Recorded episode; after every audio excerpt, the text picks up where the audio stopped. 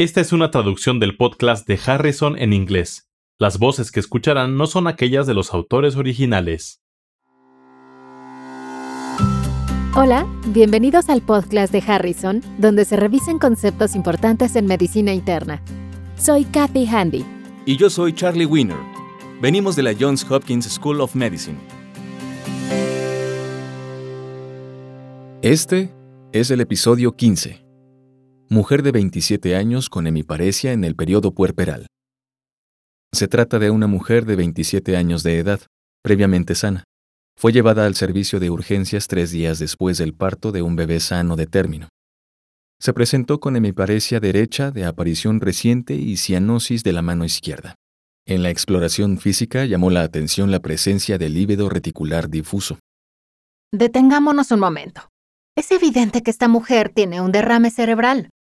La hemiparesia del lado derecho y el color violáceo de la mano izquierda señalan trombosis arterial, que en este caso afectaría las arterias de los brazos y la vasculatura cerebral. El lívedo reticular, que son los cambios de coloración de la piel de color violáceo o piel marmórea, también son causadas por obstrucción de capilares por trombos. ¿Por qué hacer esa distinción de que se trata de una trombosis arterial? La trombosis arterial inicia de manera diferente que la trombosis venosa, aunque comparten factores de riesgo comunes como edad avanzada, obesidad y tabaquismo. La trombosis arterial se inicia principalmente por activación de las plaquetas. Al pensar sobre las causas más comunes de este trastorno en Estados Unidos, se encuentran los infartos o la arteriopatía coronaria.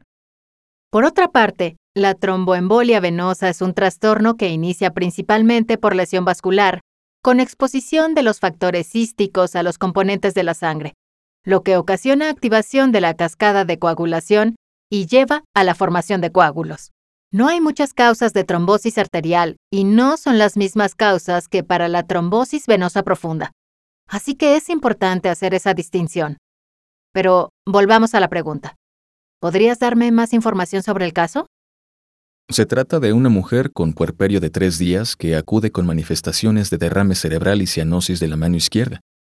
En el servicio de urgencias se encuentra febril, con presión arterial de 135-80, frecuencia cardíaca regular de 85 por minuto y frecuencia respiratoria de 18 por minuto con saturación de oxígeno normal. En sus estudios de laboratorio iniciales, llama la atención un recuento leucocítico de 10.200, hematócrito de 35% y un recuento de plaquetas de 13.000. Su BUN es de 36 miligramos por 100 mililitros y su creatinina es de 2.3 miligramos por 100 mililitros.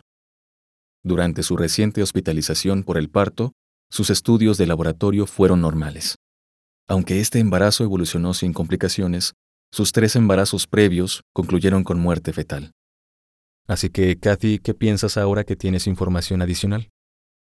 En resumen, se trata de una mujer de 27 años, tres días después de un parto con trombosis arterial.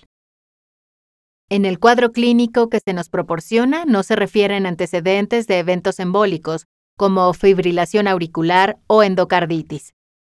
De acuerdo con los estudios de laboratorio, tiene anemia leve, trombocitopenia grave y lesión renal aguda. ¿Tenemos un frotis de sangre periférica? Sí. Muestra trombocitopenia y ninguna evidencia de esquistocitos. De acuerdo. Al considerarlo en conjunto, sus antecedentes de muerte fetal y las manifestaciones clínicas relacionadas con el embarazo sugieren síndrome antifosfolípidos. Esta enfermedad puede causar las manifestaciones antes mencionadas, pero hay otros trastornos en el diagnóstico diferencial y otras formas de analizar la información. Tomando en consideración los resultados de coagulación en los estudios de laboratorio, yo sospecharía síndrome antifosfolípidos.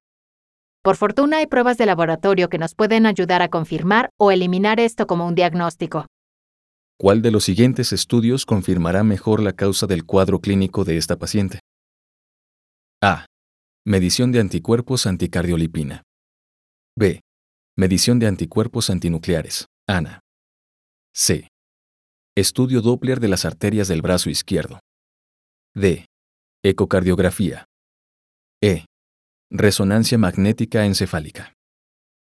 Para valorar el síndrome antifosfolípidos, el mejor estudio de laboratorio es el panel de detección de anticuerpos contra cardiolipina. La opción A. Este estudio busca evidencia de anticuerpos dirigidos contra la cardiolipina y contra la glucoproteína B2.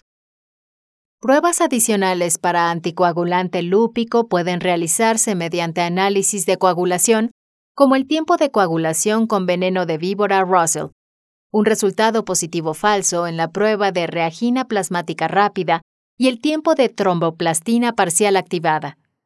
¿Qué opinas de las otras opciones y por qué son menos probables en esta paciente? El estudio de anticuerpos antinucleares es inespecífico, por lo que no es de utilidad para diagnosticar síndrome antifosfolípidos. El estudio Doppler de los vasos sanguíneos del brazo izquierdo o la resonancia magnética encefálica mostraría la presencia de trombosis, que con seguridad es la causa en este caso clínico pero no permiten diagnosticar la causa subyacente. Una vez más, si se sospecha síndrome de anticuerpos antifosfolípidos, estos estudios no serían de utilidad para el diagnóstico. El ecocardiograma podría mostrar una causa estructural de la coagulación difusa. Un ejemplo sería la búsqueda de endocarditis. Pero, una vez más, esto es poco probable con base en los datos de la anamnesis y exploración física que antes se mencionaron. Así que en este caso en particular, no solo se deben considerar los síntomas agudos de apoplejía y de trombosis arterial, sino también corregir la causa subyacente. En realidad, no es posible en su totalidad. Es correcto. Será fundamental hacer un diagnóstico preciso y también sería conveniente solicitar la participación de un hematólogo y un radiólogo intervencionista de inmediato. Existen medios mecánicos para corregir la apoplejía y la isquemia de la mano y sería deseable la participación temprana de estos especialistas. En lo que se refiere a la formación aguda de coágulos, debería iniciarse la anticoagulación. En este caso es necesario tener precaución porque la paciente presenta trombocitopenia grave. Un punto relevante en este caso es que el mecanismo y la causa de la trombosis arterial es diferente del de la tromboembolia venosa es necesario considerar el diagnóstico diferencial y elegir las opciones terapéuticas apropiadas con base en las manifestaciones clínicas.